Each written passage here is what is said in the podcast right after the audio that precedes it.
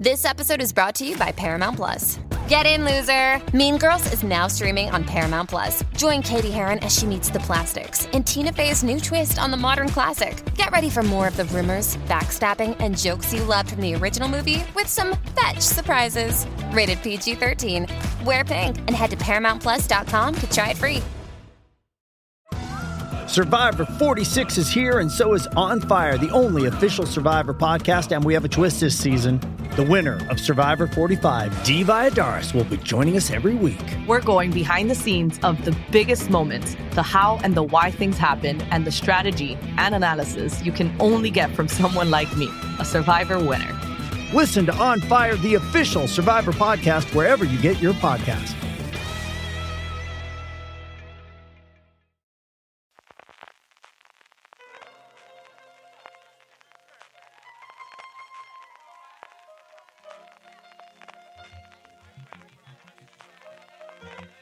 Estás escuchando Fuera de Series con CJ Navas.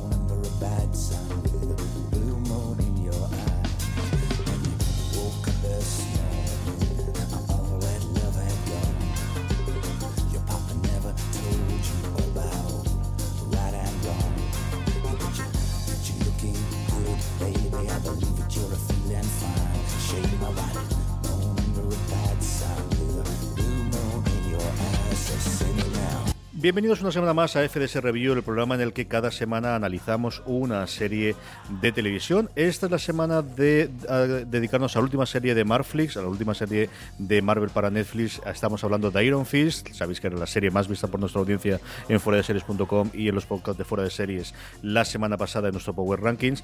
Y para hablar de ella me he traído a dos queridos compañeros que hacía bastante tiempo que no hablamos con ellos, empezando por Dani López, al que si hemos hablado alguna vez en fuera de series cuando habéis presentado los libros de sofá a la cocina, pero es cierto que yo creo que es la primera vez que estás en el programa como tal analizando, ¿no, Dani? Pues sí, la verdad es que sí, y encantado. Daniel, Con muchas ganas de, hablar de esto. Al que podéis haber leído en fueradeseries.com varios artículos que ha hecho en los últimos tiempos, igual que su testeriéfilo, y a otro con el que tenía muchísimas ganas de hablar, porque de pitos y flautas también hacía tiempo que no hablábamos, es Ángel Agudo. Ángel, ¿cómo estamos? Hola, ¿qué tal todos? Aquí hacía tiempo que no hablábamos, ¿eh? Mogollón, mogollón. La, última vez era verano. Bueno, en verano ya hemos vuelto, ¿eh? Así ya sabes que aquí nos hemos pasado dos semanas de frío, pero se acabó esto. Ya sabes cómo funcionamos aquí en el Levante. En fin, vamos con el review. Como es el sistema tradicional, primero hablamos 5 o 10 minutitos de la serie sin spoilers, hacer un poquito la evaluación global en la que, por lo que hemos podido comentar en el Slack interno y hablando un poquito antes de, preparar, yo creo que coincidimos bastante en la valoración global de la serie. Pero bueno, eh, hablar un poquito cómo llegábamos, cómo llegábamos de expectativas y luego la valoración. Como siempre, ponemos la sintonía de la serie a posteriori y luego ya los últimos 40-45 minutos hablamos con spoilers para aquellos que ya hayáis visto todos los episodios de la serie. Eh, empecemos por qué esperábamos. Dani, después de, evidentemente, Daredevil, Jessica Jones, la segunda temporada de Daredevil y Luke Cage, ¿qué esperabas de, de, este Iron Fist que nos iba a traer Marvel como colofón a estas series individuales antes de llegar a los defensores? Pues estaba un poco mm, inseguro, tenía un poco de incertidumbre porque eh, si bien Daredevil pues parecía que era la, primera y, tenía una, las cosas bastante claras, luego con Jessica Jones y Luke Cage pues hicieron series que a lo mejor no me esperaba que fueran de ese estilo, pero que me gustaron mucho porque hablaban de algo y digo, a lo mejor quieren continuar esa tendencia, pero claro, eh, siendo el protagonista de Iron Fist, Danny Rand, como es, no sabía exactamente de qué iba a hablar o de qué podía hablar y estaba un poco con eso, con incertidumbre, pero con esperanzas y con muchas ganas de verla porque la verdad es que me había gustado básicamente y en general eh, todas las series y temporadas que han hecho eh, los de Marvel en Netflix. Ángel, ¿tú llegas con tantas expectativas como Dani?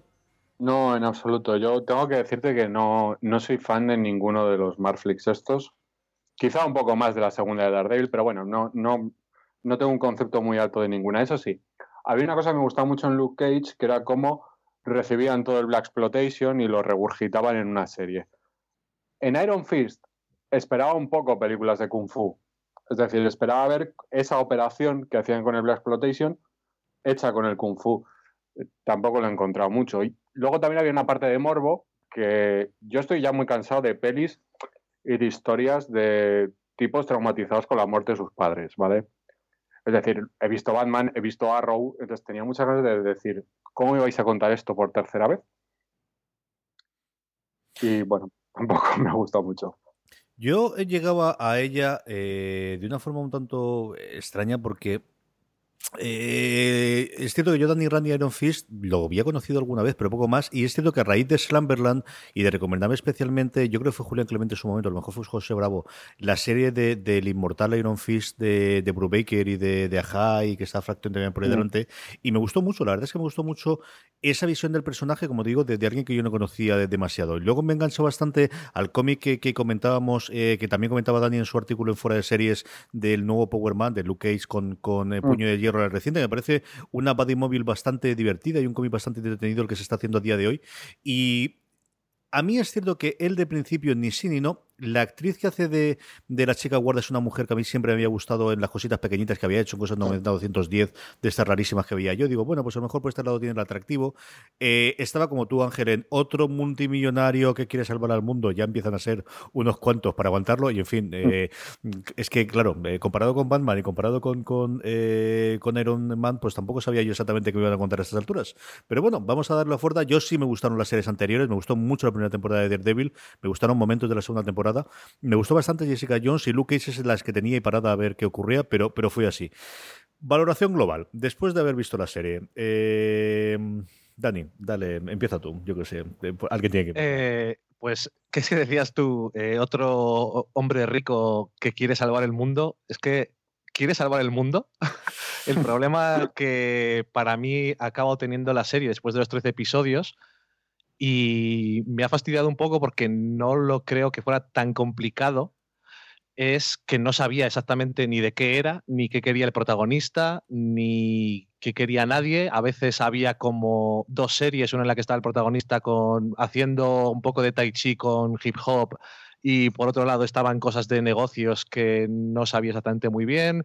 Los tres primeros episodios les podían haber condensado para mí en uno porque esa trama no va a ningún lado no sé, eh, me ha decepcionado bastante. Y luego, claro, está la otra cosa, lo que decía eh, sobre eh, el Black Exploitation en Duke Cage y en este caso a lo mejor películas de Kung Fu y demás. Y al final yo digo, bueno, igual eh, por lo menos le puede gustar a la gente que eh, son series así de darse tollinas, que dicen.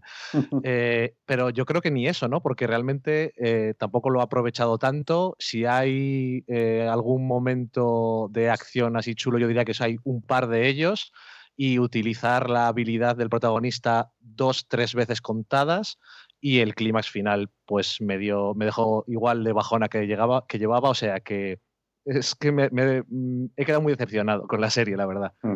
Ángel bueno pues muy parecido ¿eh? yo lo primero que quiero es mandar todo mi amor a la gente que la ha hecho porque tengo la sensación de que hay una serie de problemas ahí que algún día alguien nos contará en un libro o, o en algún artículo ¿eh? o sea yo bueno, creo que es la peor con diferencia de todo el universo Marvel y Netflix y posiblemente es lo peor de Marvel en muchísimo tiempo. ¿eh? Yo, creo que hace aguas por todos lados, que está llena de errores, se notan decisiones muy apresuradas y luego con pudiendo dar spoilers me gustaría entrar en un par de detalles en los que yo creo que es que ni siquiera los guionistas se la están tomando en serio, ¿eh? O sea, porque hay diálogos que para mí evidencian que no saben lo que hacen, que están perdidísimos y que alguien les está metiendo prisa por terminar una cosa que no tiene sentido. Ahora nos metemos en ello. perdona, Dani, sí, dime. No, es decir que eh, si por lo menos tuviera una sensación de diversión o algo que pareciera que alguien se está pasando bien haciéndola, es que, es que ni eso. Yo creo que es una serie fallida. Sin más, y vamos a intentar después hacer, más allá que, que la crítica de darle palos, que yo creo en, parte la merece y en algunos lo soltaré, sí el por qué nos parece esa parte, ¿no? El, el, donde hemos visto eh, los momentos en los que quizás podía haber reventado por otro eh, por otro sitio o podía haber salido alguna idea eh, mm. inteligente y que, que, se nos ha quedado en la comida, ¿no? Intentar hacer, como os digo, la parte con spoilers, algún poquito de crítica constructiva, especialmente de cara a defensores, ¿no? Porque yo sí que me ha bajado bastante el hype de, de, las ganas que tenía, que la veré evidentemente sin problemas, pero la dejaré. Yo esta además ha sido la primera serie eh, serie en el que Netflix me ha pasado para hacer los screeners y como ya teníamos montado fuera de series.com quería hacer la crítica, tenía mucha mucha ilusión por ver los episodios antes y sobre todo por hacer una buena crítica para hablarla. Y, era complicado, era complicado de hacerlo porque de verdad yo lo dije en ella y me, reafirmo, lo sigo diciendo, el primer episodio parece lo más aburrido que he visto del año y posiblemente en bastante tiempo. Y a partir de ahí, bueno, pues tiene sus momentos de salvación, tiene sus dos o tres peleas, nada, ni de lejos alguno de los momentos de, de Daredevil que recuerdo todavía tiempo después de verlo. Y esa es en general la, visión que tenemos de Iron Fist, que como os digo, vamos a poner ahora mismo la sintonía para pasar a poder hablar de ella con spoilers y con toda libertad, hablando un poquito de las tramas y que hemos visto, de los personajes, de lo que más nos ha gustado dentro de, de esta serie que, como ya podéis eh, oír, ninguno os ha matado. Bueno, que, qué parte nos ha podido gustar más o menos y luego que esperamos de otros defensores. Eh, Dani, ¿alguna cosa antes de que pasemos a la parte de spoilers? Eh, no, que yo también tengo ganas de entrar porque en mi cabeza tengo muy claro cómo tiene que haber sido la serie. Ángel, ¿alguna cosa antes de que pasemos ya a hablar largo y tendido de esto? Sí, yo un breve comentario. Que parece mentira que esto se haya escrito antes de la llegada de Donald Trump. Unos buenos palos al actor habría que darle, la verdad. Vamos para allá, vamos a poner la sintonía con ese eh, Daniel Rand que se mueve como si fuese chapapote sobre las sombras y a la vuelta hablamos con toda la tranquilidad del spoilers sobre Iron Fist.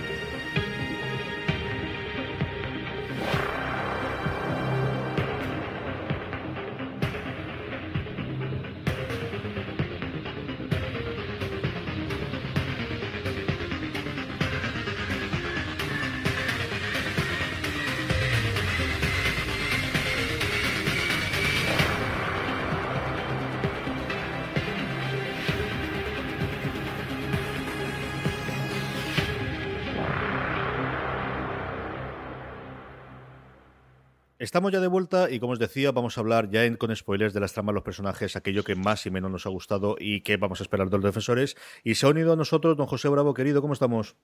Hola, muy buenas, aquí estamos, bien. No podía esperarse Salamberland para hablar de Iron Fist, ¿verdad? no, no, que va, que va, tengo muchas ganas de hablar de ella.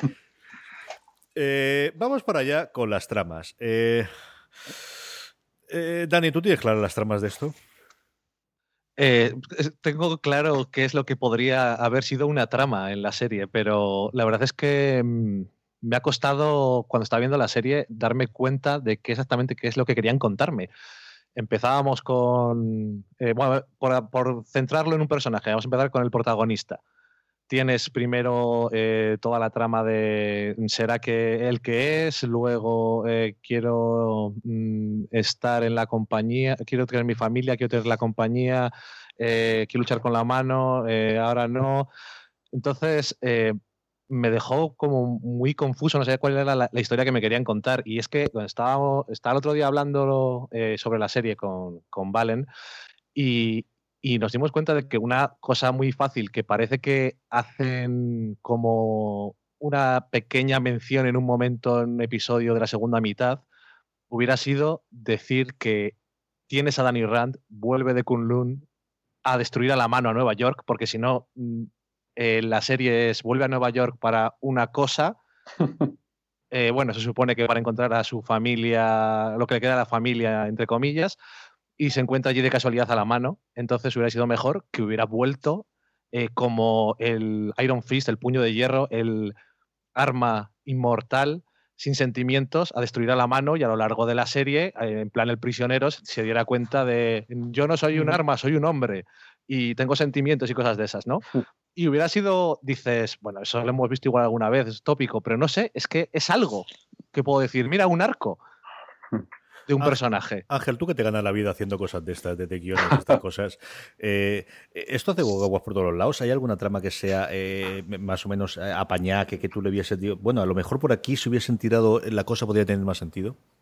A ver, yo tengo que decirte, lo que es la, trama de este señor que resucita y tal, a mí en principio no me parece nada mal, ¿eh? O sea, es una cosa que tiene mogollón de, de potencia y tal.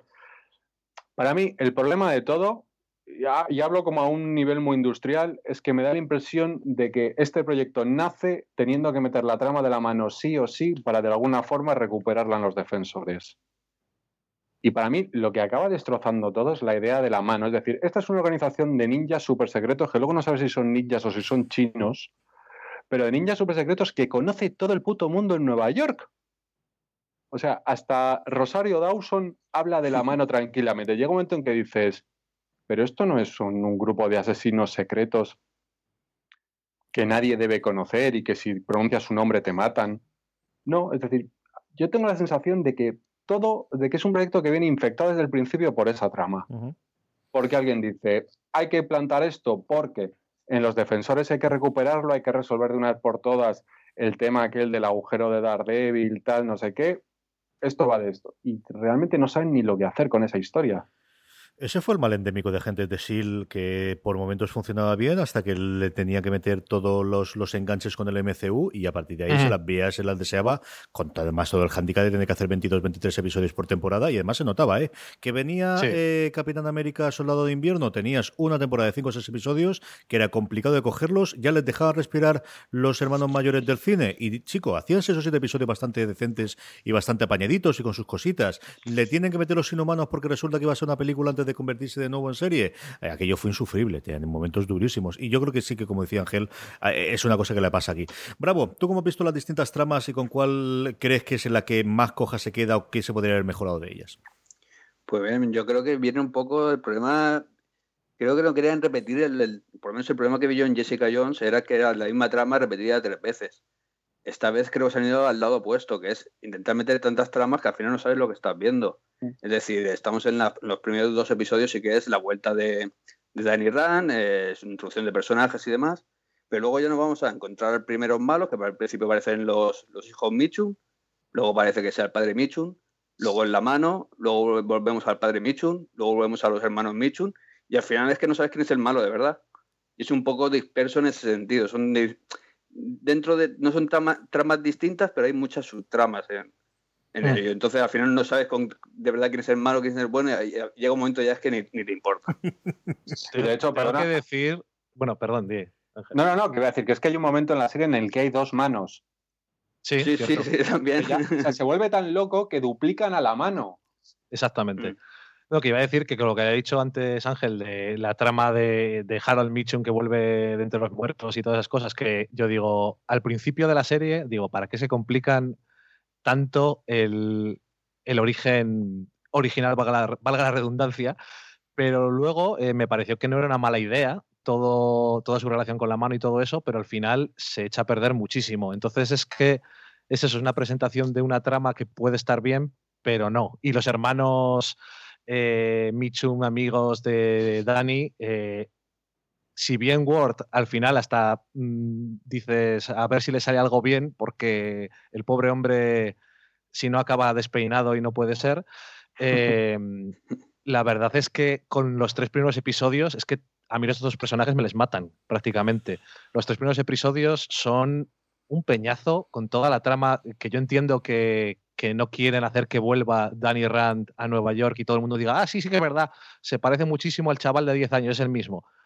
Obviamente, eh, si quieres meterlo un poco, entre comillas, en el mundo real, pues dices, venga, pues tiene que hacer alguna trama y tal. Si al final vas a hacer lo del cenicero, ¿qué más te da resolverlo todo en el primer episodio y a tomar viento, ¿no? En vez de aburrirnos. Porque es que el principio de la serie yo creo que te quita un poco las ganas de verla. yo creo que las quita, perdón, sí creo que las quita bastante. Creo que eh, utilizan demasiado tiempo también para la introducción del personaje. Creo que entre en los dos primeros episodios, eh, creo que se repite el flashback este del accidente de avión Sí. como unas 30 veces. Sí, es Y que Y para no contarte nada. 15, sí, sí. O sea, Entra en un como- bucle. Sí, Acabas sí, sí, sí, viendo- pero, pero total. En tres veces ves más veces morir a sus padres que en todas las películas de Batman. Es Claro, o sea, ¿eh? Y mira que eso es complicado. Claro, claro, es, es alucinante. Sí, sí, sí, sí. O sea, al final ya es que no te, no te importa y creo que con una vez o dos, vale, pero es que a, a la quinta ya parece como explicado para tontos. No, y además Que no es la primera mal- serie que yo detecto, eh, es decir, yo no quiero que tenga un presupuesto como Rey, ¿no? De que tengan 100 millones de libras, pero yo es la primera que vi encontró de Netflix de eh, mucho cartón piedra, mucho repetir escenas porque no tenemos presupuestos y mucho de Kunlun, que es la leche, solamente son dos monjes durante todo el carro. Yo eso también que, que hacía tiempo que yo notaba, especialmente en series de Netflix, de Amazon o de Hulu recientemente, de Sí. leche, se le ve que el presupuesto es el que es, ¿eh? Y hacía tiempo que yo no notaba eso, ¿eh, Dani? Una pregunta que os hago a raíz de eso. Ah, vale. ¿La barbería de Luke Cage no os da la impresión que es el mismo decorado que el dojo de Iron Fist? Lo digo totalmente en serio, ¿eh? Me da la impresión de que es el decorado reciclado. No porque eh, la barbería hay que bajar escaleras. Y en Este esta está también. A pie. No, este está a pie, me parece. En este está No bien. estoy seguro, no estoy seguro. Pero bueno. Es que- a- Tienes razón, que en, en los planos exteriores no hay escaleras, pero desde dentro yo juraría que cuando caen y entran por la ventana bajan como un piso, ¿eh? Es que ya no- tanto, Lo no- revisaré. tanto no te tenemos que hacer un vídeo de eso. Ahora que vamos a hacer inaugurar el canal de YouTube para la vuelta de Semana Santa, tenemos que hacer alguna cosita con eso. sí, mira, hablando de Ahora, presupuesto. ahora que, ahora que has mencionado lo del presupuesto, en menudas eh, pantallas verdes más estupendas en un par de episodios para lo de Kunlun y que desaprovechado está el concepto, el lugar, incluso que alguno dice, eh, no me gusta que me cuenten el origen así directamente, pero es que no vemos nada de Kunlun, ni realmente nada que te parezca interesante. Y bueno, eh, lo de los padres, si les hubiéramos visto ser personas mm, como igual 10 minutos en toda la serie, a lo mejor nos hubiera importado algo. Pero bueno, en fin. Mm. Yo antes de que pasemos a los personajes, y, y podemos hablar ahí, porque yo creo que también nos podemos entender un poquito tanto de los actores como que hay. Yo hay una trama que me revienta especialmente, que es que tiren, cuando tienen los hermanos Ward de, eh, de llevar eh, a la empresa Rand. Y es que la conversación es, ha habido una, ser- una reunión secreta, y yo sé que es una cosa de deformación profesional, y a lo mejor se me escapó algo porque me dormí en el episodio anterior o se me escapó de alguna cosa, yo, yo no lo niego. Pero si yo no, no estoy equivocado y de verdad que eso lo pausé, lo tuve que tirar para atrás y decir, realmente me están diciendo es, ha habido una reunión secreta del board, es decir, del Consejo de. Administración. No, mira, Sí. no puede haber reunión secreta del Consejo de Administración. Esto tiene un procedimiento en el que hay que convocar a los miembros del Consejo de Administración. De hecho, si esto además, como entiendo que es, es una compañía que es pública en el sentido americano, es decir, que cotiza en bolsa, eso tiene que Sí. pasar por la SEC y tiene que haber una convocatoria. Entonces, déjate del rollo este de secreta, punto uno. Y el board ha decidido eh, expulsaros y despediros. Vamos a ver, el board responde ante los accionistas y hace, yo sé que hace tiempo que, que ya te has aburrido y tú tampoco has visto los episodios, querido actor y querido, querido eh, eh, personaje, pero acuérdate que toda la movida cuando volvía Dani es que Dani controlaría el 51% de las acciones, que de verdad me acuerdo de aquello, porque el 51 iba a ser Dani y el otro. Yo no recuerdo que en ningún momento haya, des- de- haya quitado ese 51. Entonces, si No te tienes has una- dormido, ¿eh? si tienes No, un no. accionista con el 51% de las acciones, mm, el Consejo de Administración puede decir misa. Cuando se vaya a votar esa propuesta, llegará el accionista mayoritario de la compañía que tiene el 51% de las acciones y dirá, y esto todos trabajan aquí y vosotros os vais a la calle. Entonces, claro, yo entiendo que es de formación profesional, entiendo que soy más raro que un perro verde y que estas son las cosas que me indignan en vez de las peleas de, del primer episodio o alguna cosa. Pero dije, no puede ser. O sea, no puede ser que no haya nadie en el equipo de guionistas que haya entendido que esto se puede hacer, no comprenda al menos ese, ese funcionamiento empresarial cuando te has empeñado a hacer una trama empresarial. Si es una Yo, cosa eh, anecdótica, yo estoy dispuesto a suspender la, la incredulidad de muchísimas cosas y en Legión lo hago todas las semanas contentísimo de la vida. Pero, tío, no, cuando te has empeñado en hacer una trama específicamente para esto, Dani. Mm. Ya, ya, es que eh, yo digo, yo soy de ciencias, a lo mejor es que hay algo que no sé, pero sí que me pareció un poco raro, ¿no? Es eso de, bueno, nosotros controlamos no sé cuánto, eh, nos hemos reunido en secreto, mm, vamos a ver, ¿por qué me estáis contando? Y al final, si te fijas, ¿realmente vale para mucho esa trama? No, Nada. Mm. para nada. Es- hay un par de ellas que son de ese tipo, ¿no? Eh, como Sí. lo de. Nos, nos cuesta mucho de saber si eres tú eh, realmente Danny Rand. ¿Va alguna parte a partir del cuarto episodio? No. A no ser que sea que te haga gracia ver a Ward metido luego en el manicomio con el mismo psico- psiquiatra. eh, en plan. eh, se cierra el círculo. es que realmente no vale tampoco para nada. Y hay un par de tramas que son de ese tipo y, jolín, da, da bastante pereza. Hmm. Vamos con los personajes, bravo, que, que, no has podido hablar al principio, empezamos contigo si quieres. ¿Qué te parece Danny Rand el personaje? ¿Qué te parece Danny Rand el actor eh, que lo interpreta? ¿Y qué te parece en general eh, en la cabeza visible de este Iron Fist, que para algo lleva la, la serie su nombre? Pues él mal, pero el problema no es él, el problema es quién lo ha elegido. Es que me voy a ir a lo que no sé si lo habéis hablado al principio, pero me voy a ir a un problema de base, que bueno, todos hemos leído problema de casting, yo creo que es un problema de, de base que es el hecho de hacer una, una serie de, artes marciales con alguien que no es un experto en artes marciales. A partir de ahí ya es que lo demás se me desmonta. Yo eh, como actor, pues bueno, pues vale. Pero creo que el resto está mejor que él. Ángel, ¿cómo lo ves tú? Yo no tengo especial problema con él, o sea, mi problema es que el personaje no lo entiendo. O sea, no sé qué pinta en Nueva York, no sé por qué si es tan místico deja el trabajo de su vida, no sé por qué su, la chica rubia esta le cae también. No entiendo nada. Es decir, a partir de ahí, el actor, ¿qué quieres que te diga? Es decir, como si es Samuel L. Jackson, me da, me da igual. O sea, no, no tengo nada en contra de, ese chico, no me parece mal, pero es que me parece que tiene un personaje que no, no hay por dónde agarrarlo. Dani. Y en, Perdón, Ángel. Pues eh, sí. No, no, no, nada. Te iba a decir ah, que yo creo que es que ese personaje no lo hace bien ni Robert De Niro en, en su época de esplendor. No, que eh, yo iba a decir más o menos eso. Yo ya lo he dicho antes, tenía, tengo muchos problemas con el personaje, como, como dice Ángel, pero aparte, eh, yo creo que hay, alguna cosa como extraña, ¿no? Al principio le tienes como si fuera un personaje como muy inocente y tiene como... Eh, parece que tiene una idea por detrás que no sé a quién se le habría ocurrido, eh, pero realmente tampoco va a ninguna parte. Y, yo creo que para mí el actor, vamos a quitar sus excelentes declaraciones en los medios, porque no tiene nada que ver con esto. Mm, si, aunque el diálogo sea malo, yo creo que él tampoco lo levanta de, lo inlevantable. O sea, no tiene suficiente presencia. Lo que has dicho antes de mm, realmente no saber artes marciales, yo creo que eso es sería como importante, ¿no? Eh, pero aparte de eso, es que me, me parece un poco complicado creerle y, y, al final el personaje no te acabas ni identificando con él, ni empatizando en ninguno de los problemas que tiene. Al final dices, es un poco llorica. Hmm. y por favor, no. Es que para ser el protagonista le han puesto muy poco esfuerzo. Sí, mira, esto que, esto que, perdóname, esto que dices que es poco creíble, es que eh, a mí pues, me parece incluso poco creíble cuando se puede hacer eh, Tai Chi o Kung Fu, o lo que no sé cómo, esto que se puede hacer ahí como yoga y tal. Eh, creo que hasta en ese momento me parece poco creíble. Ya no sé si es porque vienes de ver todo el resto o es que ya ni, ni eso se te da bien, ¿sabes? O sea, ya creo que no, era, no era adecuado. Y como queda molón con el hip hop, pues a mí esos momentos, pues eh, se me quitó un poco el problema, ¿no? Porque la, idea así del contraste visual eh, con, la música quedaba guay, pero aparte de que para que lo usen, para que en los defensores tenga algo que ver con Luke Cage, pues me parece a mí mm. que tampoco va a ninguna parte. Sí, mira, por ejemplo de Luke Cage, Luke Cage es, yo creo que has visto, es el caso opuesto, es el actor indicado.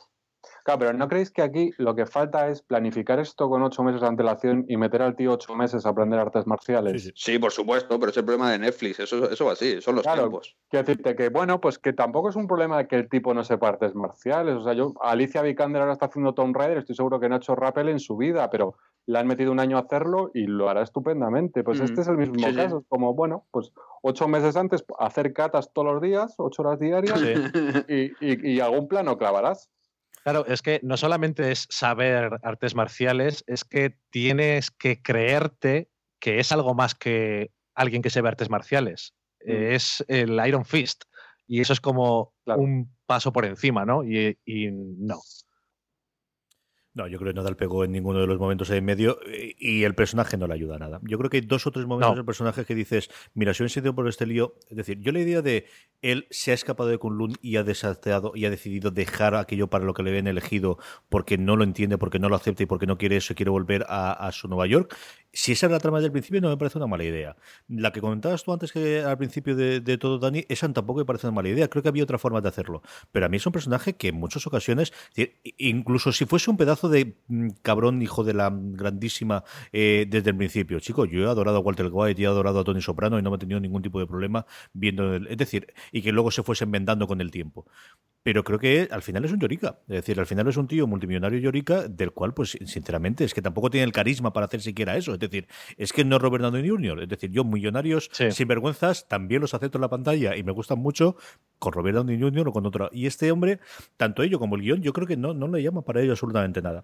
Mm. Hablemos de los Wars, hablemos de, papá, mamá, eh, papá, perdóname, eh, hija e hijo, cómo los habéis visto y qué os ha parecido en general los actores que los interpretan a ellos. Eh, Ángel, por empezar contigo a mí me encanta esta cosa de tener un personaje que es muy yonky cuando te apetece y cuando te apetece no. Es decir, porque el, el Ward este, hay, hay capítulos en los que está completamente pasado, muy drogadicto, y cuando llegas al siguiente capítulo ya está perfecto. Es, decir, es la mejor forma de drogadicción. creo, creo que volvemos a lo mismo de antes. ¿eh? Es decir, los personajes tienen cosas interesantes. A mí no, no es una trama que me desagrada. El, el tema este político de la empresa. Es lo que decía antes, que me parece mentira que esto esté hecho antes de Donald Trump, porque me parece que está clavando a los hijos de Trump, a Donald Trump Jr. y a Ivanka. Incluso es que él, joder, se parece mogollón. Sí. Pero eh, hace aguas y da bandazos por todos los lados. Aparte de eso, decía antes, la historia del padre, a mí, a mí me parece bien, ¿eh? Porque de hecho, el giro, cuando te crees que es el malo de todo, que va a ser el malo de toda la serie y tal, y de repente te das cuenta que quiere como prohijar a Dani y tal, y te lo crees hasta el último capítulo, funciona, ¿eh? O sea, yo creo que de todas las cosas que podemos separar de la serie, yo creo que esta es de aquella manera la que mejor funciona. Dani. Eh, pues eh, yo estoy, sí, estoy de acuerdo, ya que ya lo he mencionado un poco antes, lo de Harold Mitchum me, al principio decía, mm, no sé yo si tiene mucho sentido meterle así al personaje, pero luego a mí me gustaba. Eh, la idea de que está ahí, le tienes, dice, no, quiero que le cuidemos a este porque me va a ayudar con la mano. Y hasta que llega el momento en el que te das cuenta de que mm, cuando te resucitan un par de veces a lo mejor se te va un poco la olla, pues está guay, ¿no? Si el, si el clima es en el tejado no fuera tan patético, pues igual me hubiera gustado un poco más. Y lo de los hermanos, eh, que decía antes Ward, incluso en algún momento que lo de la drogadicción es cierto que es un poco, un poco sospechoso, pero no sé, eh, en algún momento cuando tiene, cuando su trama es quiero matar a mi padre o quiero adivinar cómo se le puede matar, yo digo, igual esto por lo menos tiene esta gracia, pero también pierde un poco. Y lo de la hija mm, nunca termino de estar a bordo y la última escena de la temporada eh, me dan ganas de decirle a ella, pero si no has entendido nada de lo que ha pasado no te das cuenta de que no fue culpa de él. Es que, eh, no sé, es de esas cosas que te dan ganas de entrar en la pantalla y decir, a ver, déjame que te explico yo qué es lo que ha pasado en la serie, que estabas delante y no te has dado cuenta. Entonces, eh, eso, al final le acabé cogiendo muchísima manía a ella, pero bueno, tenía, eh, por lo menos en, en, ellos dos, el germen para algo. Sí. Otra cosa es que lo hayan hecho. Bravo. Sí, a mí eh, estoy de acuerdo. Eh, me hace bastante gracia ellos dos. Eh, sobre todo el hecho de que al principio crees que él es el malo, luego te das cuenta que simplemente es una marioneta de su padre, luego te das cuenta que ella tampoco es tan buena. esos cambios, eso, cuando vas conociendo los personajes, me ha hecho medio gracia. Son estereotipos también, o sea, son cosas también que dentro de lo que hay, pues mira, pues, pues bien, eso no, no son lo peor de la serie, la verdad. Y la trama esa de, de no saber de verdad son eh, buenos, malos o que tienen sus grises, eh, eso sí que eso lo respeto y la verdad es que eso me, me ha hecho gracia. Yo aquí, vamos a ver, la parte de Harold a mí es un tío que siempre me gustan las cosas que le he visto y como decís vosotros, es eh, con el conjunto, quizás es el arco más eh, interesante, aunque alguna de las cosas del final eh, me parezca un poquito alocadas, pero chico, no está mal, el momento que resucita la primera vez yo que está correcto, y es el estar enterrado en vida, pero encerrado, alguien que ha sido tan poderoso y tiene que vivir con todo lujo, pero sin poder resurgir, es una cosa que me, que me llamó la atención. A mí hubo un momento de lo poco que me gustó cuando vi los primeros seis episodios, que me gustó, fue en torno al tercer episodio, no sé si os acordaréis, que hay un momento en el que cuando empezaban primero con el pier, con el, con el, embarcadero aquel que tienen que coger para la mano, y el de acuerdo lo cierra ella, y lo cierra ella convirtiendo, consiguiendo aquel trasplante o de médula o de riñones o algo así para el dueño. en el que dije, leche, a lo mejor tiene un poquito más, ¿no? Hasta entonces nos habían presentado ella como la amiga de juegos de la infancia, él como el bully eh, que se metía constantemente haciendo bullying al pobre Danny Rand en aquellos momentos, que era más inocente todavía. Y eso que comentaba Bravo de él no es tan mala persona, sino que es que es lo que es y está en la carátula. Y ella a ver si no va a ser tan buena y realmente la que es la sinvergüenza de las dos será ella. Quiero una cosa que cogen y van soltando, cogen y van soltando, a mí me atrae. Yo creo que al final tampoco es, otra de las cosas que quedan en medios y que no llegan a explotar eh, con esa escena final que a mí me pareció totalmente fuera de sentido, porque como lo comentaba ahora Dani. Y en cuanto a la, parte que decía Jonky de Ángel, yo creo que es algo que ocurre eh, que ocurre en esta serie bastante, que ocurrió también Jessica Jones, y es que los poderes, igual que, que el caso en este caso de, la adicción de la que tiene él con las drogas, es una cosa que viene y vale en función del guion. O sea, el puño de hierro sale cuando, a veces, ¿Por qué? No lo sabemos. O sea, había ocasiones en las que era, a los primeros episodios puede decir, bueno, es que todavía no ha recuperado el chi, está descentrado. Se acaba la batería. Pero luego hay momentos en los que hay determinadas peleas en las que no entiendes si el puño es tan poderoso y es lo suyo porque no lo utiliza constantemente. Eh, sí, sabes por qué, y es un problema de presupuesto, es un problema de guion. Yo lo recuerdo en Jessica Jones que me ocurría de no sé cuál es el poder de Jessica Jones porque variaba el episodio, a veces era súper poderosa la fuerza que tenía y a veces no lo era tanto porque si no te chafaba el guion en mitad, ¿no? Y es una de las cosas mm. que noté en aquel momento y que aquí he vuelto a notar eh, grandiosamente, ¿no? Especialmente con el poder mm. de él, de eh, utiliza yo creo no cargar el puño hasta el tercer episodio, que es una cosa de vamos a ver que sea un puño de hierro, al menos en el primero una vez, tío, yo qué sé. En fin, es que, eh, hasta que en, creo que es el último episodio eh, que pega con el puño de hierro en el suelo y tiene un efecto un poco chulo y tal, eh, quitas eso y cuando abre la puerta del, hospital mental, el de la del tráiler, realmente que lo usa cuatro veces, una vez para bloquear algo y tal. Y a mí es que lo de tengo que cargarme como el iPhone realmente no me termina de, convencer, ¿no? Y, me parece un poco desaprovechado. Y, eso que, y el momento, no puedo usar el puño de hierro porque estoy hasta arriba de ansiolíticos. Impotencia, claramente. O sea, eso también es, es para estudiárselo, ¿eh? Hablemos del resto de los personajes. Yo creo que nos queda un principal por hablar, que es Colin Wing, y luego hacemos una ronda rápida de, de los que queramos comentar. Bravo, ¿cómo has visto tú Colin Wing? Pues la parte buena de, toda esta serie. Creo que es la única que se salva y me parece, un, me parece un personaje mucho más interesante que el protagonista, lo cual es un fallo de, la serie en sí. Ángel, más, más sucinto que esto no va a ser, ¿eh? Lo que vas a contar. sí, yo creo que es el mejor y además eh, tiene la mejor línea de diálogo de toda la puñetera serie, que es, si os acordáis, en el capítulo 8 van a China, ¿no? Que, o sea, es como la China más cochina que se ha rodado nunca. Es como, un, polígono en Nueva York. Mm. El capítulo 9 empieza con Madame Gao en el dojo atada y Colin Wynn diciendo: ¿Para qué la hemos traído aquí? ¿Para interrogarla? que es fabuloso. O sea, yo me imagino la reunión de guionistas diciendo: Bueno, es que ahora hay que llevarse a Madame Gao de China a Nueva York para interrogarla en el decorado ah, pues métele un diálogo a Colin Wynn que, lo diga en boca. no solo me parece que es el mejor personaje, sino que me parece que es el único que tiene un poco de humor de todo esto. Y es a través de los ojos del que han filtrado un poco la locura esta que les han hecho hacer. Dani, ¿cómo lo has visto tú?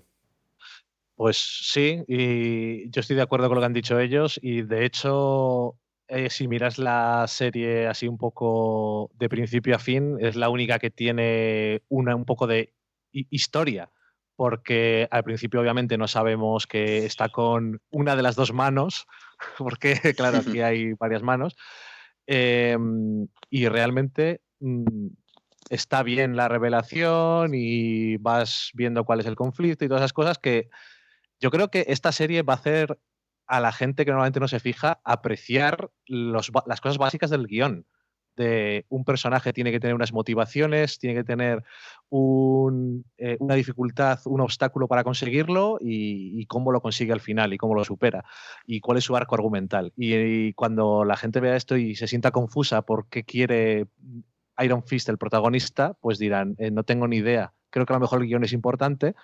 Y en el caso de Colin Wick, pues yo creo que se ve mucho mejor, eh, le da un poquito de, levedad a algunos momentos y que actúa como, como decía eh, el que, como decía ahora Ángel, que le da dentro de la locura un poco más de la normalidad, pues es un poco sí también así. El personaje está un poco, al principio parece que está un poco más fuera de las locuras y eh, puedes identificarte un poco más con qué mierdas estáis diciendo, que no está mal.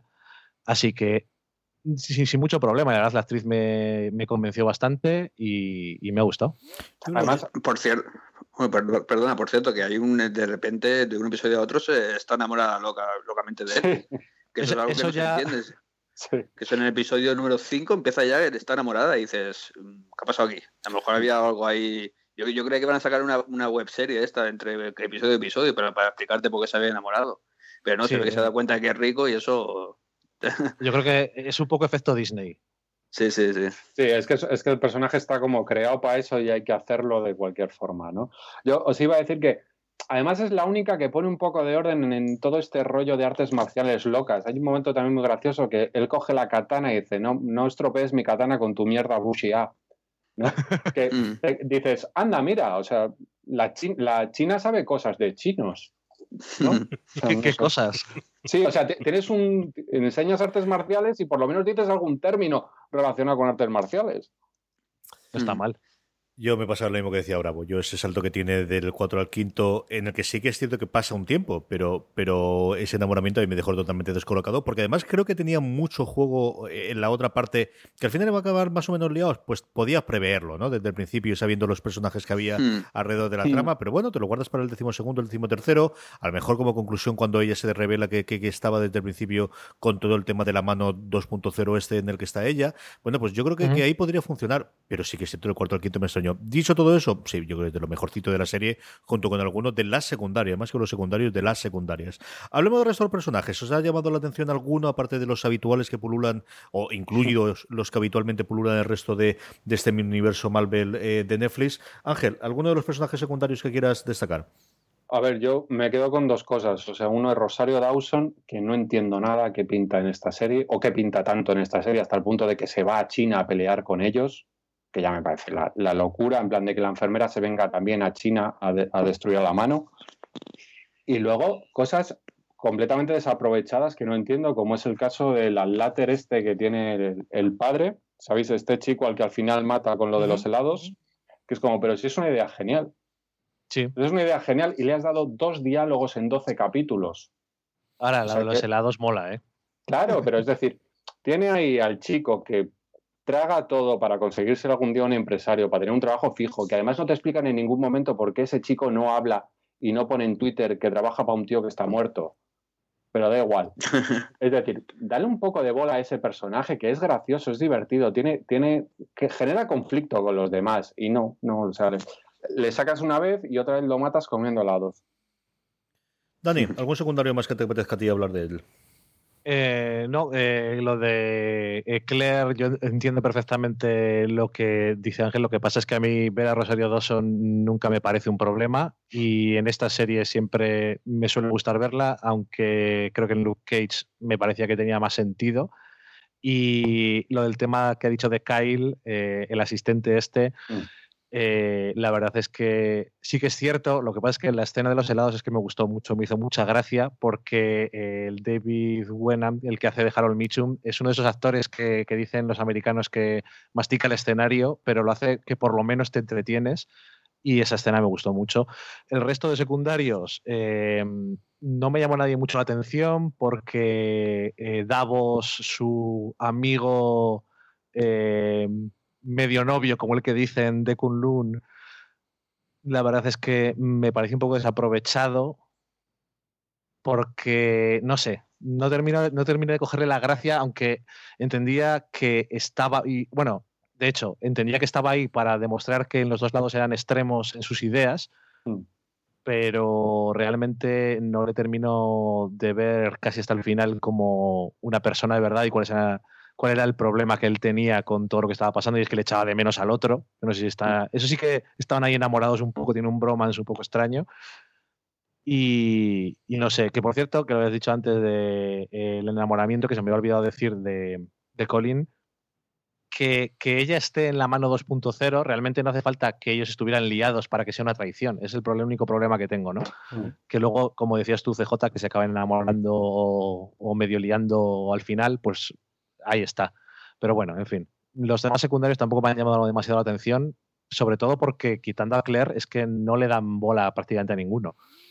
Bravo, ¿algún secundario que te llamase la atención eh, de los que no hayamos comentado o alguno que no hayamos comentado?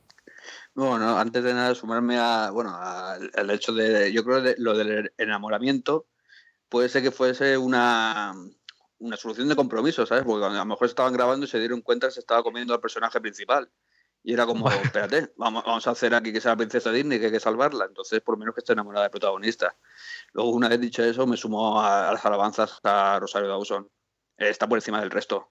Y, es la única también, incluso su personaje, Claire, muchas veces pone la cordura en todo en toda la historia. Os trata un poco como a niños, a los dos, de hecho.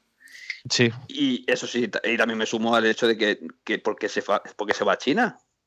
O sea, no entiendo el hecho que se, es que se lleva a las dos para China a, a atacar a un clan de ninjas. Eso no tiene Está en el sentido. paro. No tiene Y nada que ver. el, y el momento, eh, pues, se le cae el móvil dentro del sofá eh, del, del, coche. y lo de China, el capítulo 8 de verdad es para dar clase. ¿eh? Sí, sí, sí, sí. sí. Oye, y también cómo, tiene- cómo se traen a, la- a Nagao también a, a- a Estados Unidos. Claro, sí. claro. Eso como lo, lo pasas de la maleta o algo, facturado. Ahora, tiene la pelea Sí. del borracho, que es una de las únicas peleas de artes Claro. marciales que me pareció divertida. Sí, por lo menos por el homenaje, sí. Sí, eso es. Es como, mira, esto mm, Sí, lo sí. reconozco como un homenaje y está como hecho como con gracia. Pero Mm. De ella voy a hablar yo porque eh, precisamente ese es el secundario que a mí me gustó de, toda la serie y enganchamos además con lo que más nos ha gustado, ¿no? Porque de lo que más nos ha gustado yo creo que hemos hablado bastante, aunque luego hagamos un poquito de recopilación. Yo creo que tanto Claire como Madame Gao eran dos personajes que a mí me habían gustado mucho las series anteriores y aquí no dejan de gustarme, pero creo que están sobreutilizados. Creo que cada vez que tienen un agujero los meten, hasta el punto de que al final ocurren cosas como de que a santo de que Claire se va a China o a santo de que Madame Gao va solamente con dos guardaespaldas. Es decir, nunca lo hemos visto. Es decir, el final de la segunda temporada de Daredevil tiene ahí un ninjas, pero vamos, como si no costasen a real el kilo, o sea, una barbaridad. Y aquí, en la escena, cuando se supone que está en su territorio, está solamente con dos guardaespaldas. Es una de estas cosas que dice, sí, tiene que ser, porque la tienen que secuestrar y llevársela, que es una locura. Dicho eso, y como os digo, cuando pasamos ya lo más me ha gustado, me gustó mucho esa batalla. Y es cierto que los, los medios americanos especialmente es una cosa que ha tenido cierta cola, porque el protagonista, el que hace del borracho, eh, con el que tiene la pelea Danny Rand,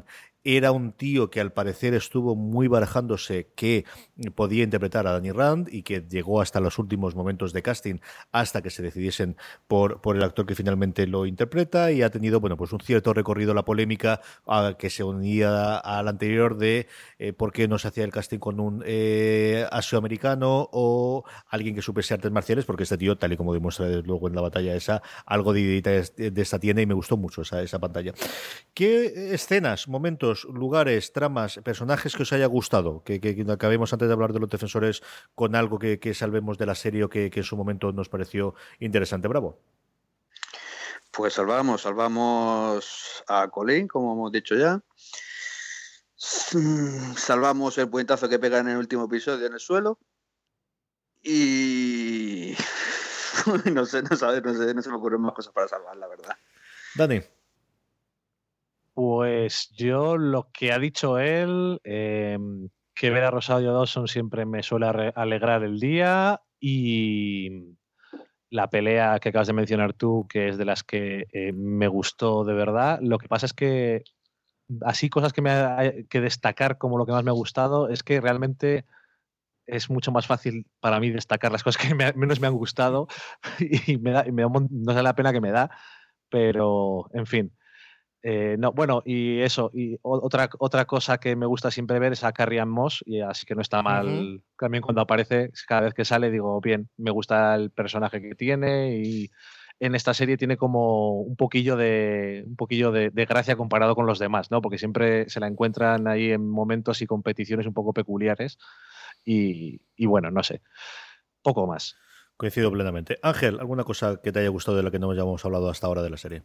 Sí, antes déjame hacer un inciso uh -huh. que me hace gracia que hemos estado hablando de los secundarios y en ningún momento hemos hablado del malo de verdad de la serie, que es el jefe de la mano 2.0 que destrona a Madame Gao. Ah, Bakuto. Eh, para mí eso define absolutamente la serie. ¿eh? El que más nos haya importado un pijo a la hora de hablar de los personajes, lo dice todo. Y a mí, si hay algo que muestra la serie, es la resurrección de, Harold Wichum. ¿eh? Ok. Porque realmente no me la esperaba. O sea, es el único momento de la serie en que digo, anda, es, verdad, esto es lógico y no, y no lo había pensado. No, mira, sí, eh, algunos momentillos de Harold Mitchum también me han gustado. Y ese, ese entre ellos está bien. Además está muy bonito el plano, un cenital bajando y él sacando la cabeza, está guay. Eso no se queda aquí, sino que dentro de nada, bueno, todavía no tenemos la fecha, pero todo pinta de que será para octubre, septiembre, septiembre. Bueno, Halloween tenemos la segunda temporada de Stranger Things, así que nada se acercará en una semana gordo, quiero decir, en dos semanas antes o dos semanas después, casi seguro. Así que el char primera de septiembre, ya bastante eh, medido en octubre, tendremos eh, los defensores, ya tenemos imágenes del rodaje, tenemos alguna escenita y algún vídeo del mismo. Eh, normalmente siempre hablamos de lo que esperamos de la segunda temporada de Iron Fist. Yo no tengo nada claro que vaya por segunda temporada de Iron Fist, empezamos por ahí, pero sí está clarísimo que va a haber los defensores. ¿Qué esperamos que pueda ocurrir en los defensores, Dani? Bueno, eh, primero, yo creo que sí que va a haber temporada de Iron Fist. Lo que no sé es por qué, pero estoy casi seguro de que sí. Pero eh, de los defensores, yo espero, mira, ya que estamos con Iron Fist, que cogiendo al personaje y meterle con otros que ya están establecidos, mejor pensados y que francamente me gustan más, eh, puedan encontrar una dinámica graciosa y a lo mejor hagan un buen homenaje a la relación que tienen los cómics eh, él y Luke Cage, que yo creo que no hacerlo sería bastante ofensivo para la gente que se ha leído un cómic en su vida de estos y, y tiene muchísimo potencial. Y luego todavía tengo muchas esperanzas porque Scott Buck, que ha sido el eh, showrunner de esta temporada de, Luke Cage, digo de Luke Cage, de Iron Fist, no va a estar cerca de aquello, sino que va a estar hecho por los eh, que hicieron la segunda temporada de Daredevil, me parece. Ya sé, sí, este se, va, este se, va, a los inhumanos madre mía, uno de los inhumanos. ya eso es tema para, otro programa, porque es que la, obsesión que tienen los de Marvel con los inhumanos mm, no la entenderé nunca. Pero bueno. Les quitaron el juguete mutante tendrían que inventar algo, Dani. Oye, vamos a hacer una cosa que es igual. Eh, pero no es lo mismo, ya, pero vamos a usarla igual. Vale, de acuerdo. Eh, bueno, eh, de los defensores, que aunque ya sabemos quién es el malo, se les ocurra una buena forma de que en los primeros episodios vayamos recuperando los personajes en el momento en el que están y cómo acaban viniendo todos juntos, que es una de las cosas que yo creo que tiene que quedar bien para que luego la dinámica a partir de ahí entre ellos empiece eh, molando, que también es una cosa que espero que aprovechen muy bien en diálogos y, demás. Y, no sé, que, que sea mejor que esto. Bravo, ¿qué esperas de los defensores tú? Pues yo voy a irme a lo básico, que es que eh, de verdad ver eh, eh, escenas de acción que, molen. Porque las, estoy echando de menos, de verdad. O sea, en, esta serie especialmente ha sido, muy bestia. Pero creo que en general en las series de Netflix de Marvel, incluso en Daredevil, que es mi serie favorita de todas ellas, con diferencia, eh, algunas escenas de acción han sido un poquito flojitas. Yo creo quiero que pongan pasta y que hagan escenas de acción. Y fíjate, estoy, me estoy yendo lo más básico de todo. Es, estamos hablando de un grupo de superhéroes, ¿eh? O sea, sin escenas de acción chulas, mmm, nos cogía bastante el tema. O sea, que espero eso, que, que hagan algo, una pelea, unas escenas, un malo, un, algo grande. Ángel, ¿tú qué esperas de los defensores? Pues lo primero, lo que más me gustaría es algo que creo que, que no va a suceder, que es que recuperen al Punisher que es de verdad en todas las series de Marvel, Netflix, el único personaje que me ha importado un poco, ¿eh? y el único personaje de verdad al que he entendido. Creo que no, creo que por lo que he visto de Punisher va a su propia serie y no va a aparecer aquí. Después, eh, me gustaría algo que también me parece un poco imposible, que es que lo que se hayan inventado para el agujero ese que terminaba en la segunda de Daredevil esté a la altura de las expectativas. ¡Ay, Dios! Porque aquello fue una jugada de guion muy seria que no sé si van a ser capaces de mantenerla. Esto es, además, es una cosa como muy de JJ Abrams y perdidos. en plan, de planto esto aquí, que es cojonudo, y tengo dos años para pensarme cómo lo continúo. Y luego, para rematar, me gustaría que el personaje de Sigourney Weaver esté a la altura de ella. Porque me parece que una de las cosas que más promete de esa serie es ver a Sigourney Weaver haciendo de mala. Yo iba para festejar al Bravo y decir, eh, lo básico para mí es Sigourney Weaver y a partir de ahí que me den cualquier cosa. ya me han recuperado a Carrie Moss, solo me queda, bueno, si hay algo de referente en películas de acción por encima de ella, solamente me queda Sigourney Weaver. Eh, yo creo que es, un golpazo de casting brutal, ¿no? Y, bueno, así fue en, Nueva York, además, Bravo, tú estabas por ahí dando vueltas, yo no sé si llegaste a saber la, la que se montó con esto, pero el vídeo es espectacular, la que se montó eh, cuando la gente le dijeron no se lo creía. O sea, la, la, frase más habitual era holy shit, holy shit, es lo que oye decir a todo el mundo del público cuando lo presentaron, ¿no? Y, y, me imagino que lo que diría yo, en más castizo eso también es posible, pero si, si, hubiese estado en el evento de la presentación. Eh, a ver qué ocurre con ello. Yo, nuevamente, el castigador sí que me gusta muchísimo. No me extrañaría que tuviese algún cameo, pero sí que parece que va a la serie propia. Y a ver qué hacen con ello, a ver cómo no los juntan a todos y a ver qué, qué, logran hacer con cada uno de ellos. Ah, hablabais vosotros de lo del pozo. A mí me recordó al final de, de, Lo mejor de dos mundos. Quiero recordar que ahora se me dio el nombre de estas horas que grabamos del episodio de Star Trek cuando presentaron Locutus del Borg. De, precisamente eso, de ya vendrán otros que arrearán con esto y ellos se apañarán a ver qué leche hacemos, ¿no? Porque yo creo que es un momento complicado, complicado de sacarlo a partir de ahí. Pero bueno, Chico, eh, cosas más raras hemos visto en series y estaremos aquí para comentarlas.